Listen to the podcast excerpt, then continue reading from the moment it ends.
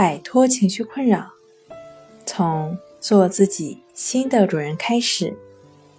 大家好，欢迎来到重塑心灵，我是主播心理咨询师刘星。今天要分享的作品是：家属该如何开导强迫症患者？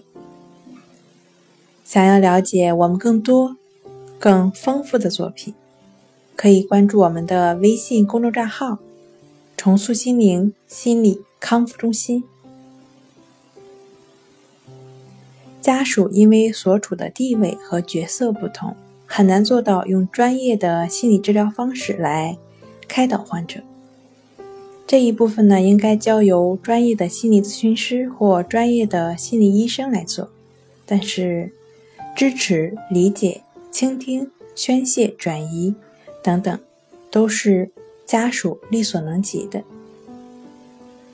但是务必记得，每个人能起的效果是不一样的，因为心理困扰的程度和心理治疗的基础不同，所以家属最好和医生一起来配合着做。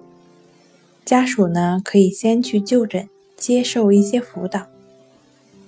好了，今天就跟大家分享到这儿。这里是我们的重塑心灵。如果你有什么情绪方面的困扰，都可以在微信平台添加幺三六九三零幺七七五零幺三六九三零幺七七五零，即可与专业的咨询师对话。你的情绪我来解决。